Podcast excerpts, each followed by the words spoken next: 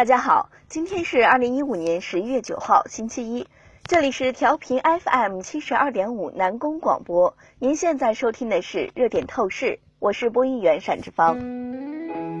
最近一段时间呀，电梯吃人成为最刺痛人心的字眼。湖北荆州七二六电梯安全事故还令人惊魂未定，紧接着第二天，广西梧州却发生了一名一岁多的小朋友被电梯卷入左手的悲惨现象。短短几天，分布在全国部分地方的电梯吃人事件等于有发生，亦是人心惶惶。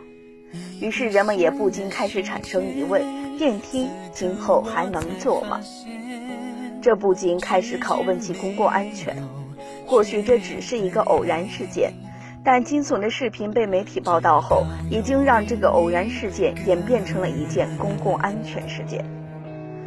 中央一直在强调。安全生产要防患于未然，对一切可能发生的隐患，都应该由主要责任单位进行定期的检查，发现问题也必须要马上停止生产，限时整改。但是这些事件呢，明显是已经发现了问题，而且也已经开始着手解决了，但是为什么还要继续运行呢？现在已经出现了问题，那又该让谁负主责，谁负次责呢？而在经济责任方面，商场明显是占有主要责任的，因为他们并没有及时的做出任何应急措施，也并没有做出任何的警示性标志。但是在政治责任方面，当地的安检部门却应该负主要责任，因为这是当地安检部门的工作失误所造成的。从2008年到2015年，地不分南北。每当有电梯事故时，电梯维护保养公司就会在接受媒体采访时为同行间恶意压价叫苦，人工成本高，顾客压价狠，几乎赔本做生意，看政府能管起来。但这些公司并非真是等顾客赏饭的绝对弱势，保养电梯没赚头，就在维护电梯的财路上打主意。海峡都市报的报道中。称电梯企业趁着电梯技术性强，外行人看不懂，就会有人变着法儿让电梯经常修修修。换梯利润一般为电梯总价的百分之五到百分之十，但维修电梯时，如果按市场价把所有配件全换一遍，花费可买两台全新电梯。而温州都市报的报道中提到，小区业主与物业发现电梯企业维修时的零部件。报价比市场价高三倍多，有时电梯维修企业还会提供三无产品的冒充品牌配件。电梯通常使用年限应该是为十五年的，电梯通常使用年限为十五年，但二零一五年七月刚通过的《中国电梯主要部件报废技术条件国家标准》里，并没有关于报废年限强制报废过旧电梯的规定。即使已经报废的电梯，也经常被重新拼装成假的新电梯出售。例如，二零一一年新华网报道，杭州市萧山区一电梯维修工在维修一台电梯时被电梯夹死，而事故调查发现，这部电梯竟然是用报废电梯的部件违法拼装的。电梯顾客向记者称，不知道自己买了报废电梯，质检部门的合格报告起了关键作用。而二零一四年底，《法制周末》报道，湖北省也发现了一起用废旧翻新的电梯控制柜、轨道、主机等拼装过的百部伪劣电梯的案件。现代社会技术越发达，标准越琐细，安全体系脆弱度往往越高。安全管理的特殊性就在于，它是一个多方面综合起作用的完整体系。任何细小的疏漏都可能让整个安全失守，带来一百减一等于零的后果。而再彻底的原因调查，再深入的剖析分析事故发生的逻辑，总是如出一辙。舆论讨论的路径也并没有质的差别。相比之，一些国外的电梯安全管理制度则完善很多。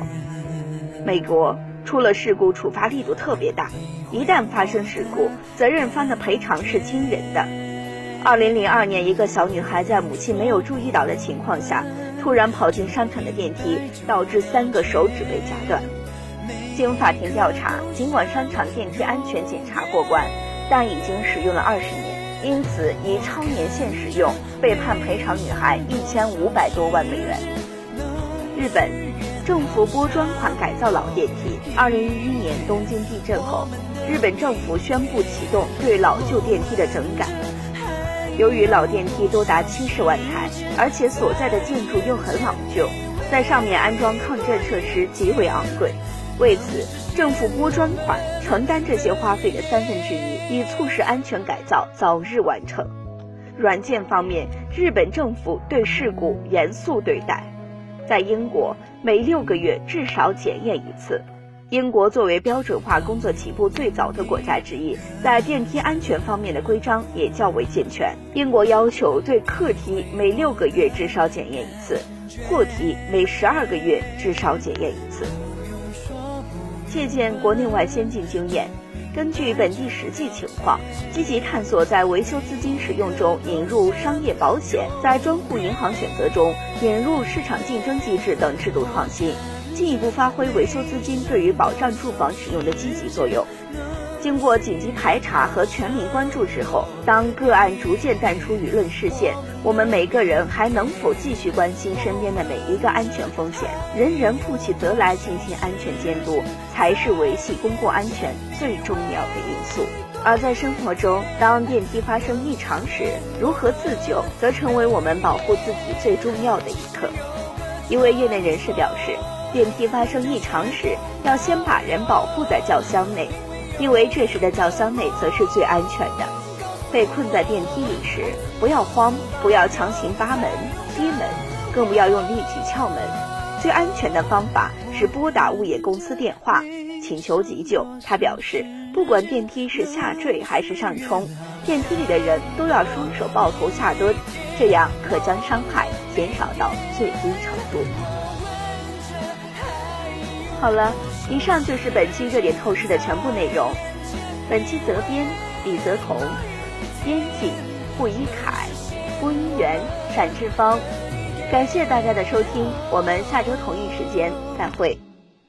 累积成永恒的纪念。